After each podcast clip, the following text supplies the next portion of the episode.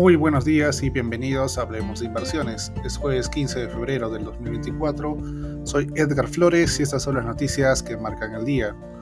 Después del informe de precios de Estados Unidos, que moderó el optimismo sobre la relajación de la política de las tasas de la Fed, los operadores esperan nuevas actualizaciones de la principal economía mundial.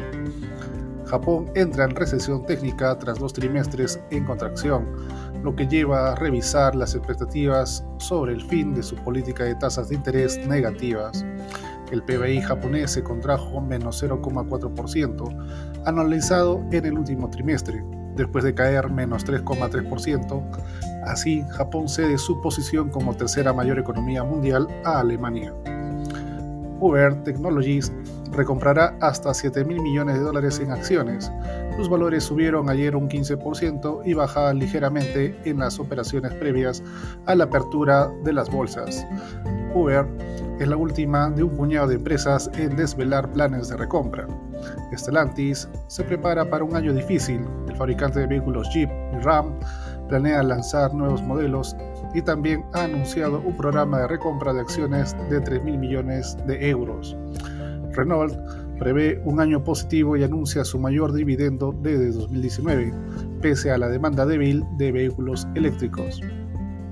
Taiwan Semiconductor Manufacturing dio un salto en su valor de mercado, convirtiéndose en la duodécima empresa más valiosa del mundo, superando a Visa con una capitalización de 575 mil millones de dólares. De esta manera, los futuros del SP500 se encuentran subiendo más 0,12%. En Europa, el índice de referencia Eurostock 600 con un avance de más 0,45%, con el CAC francés y el DAX alemán con rendimientos alcistas de más 0,76% y más 0,38% respectivamente. En Asia, el Nikkei japonés con un avance de más 1,22%. La cotización del oro avanza más 0,51%, llegando hasta los 2.014 dólares la onza. Por su parte, el petróleo West Texas Intermediate aumenta más 0,33% hasta los 76,89 dólares por barril. El mercado local peruano cerró en terreno positivo, más 1,59%, impulsado por el avance de los sectores financiero y minero.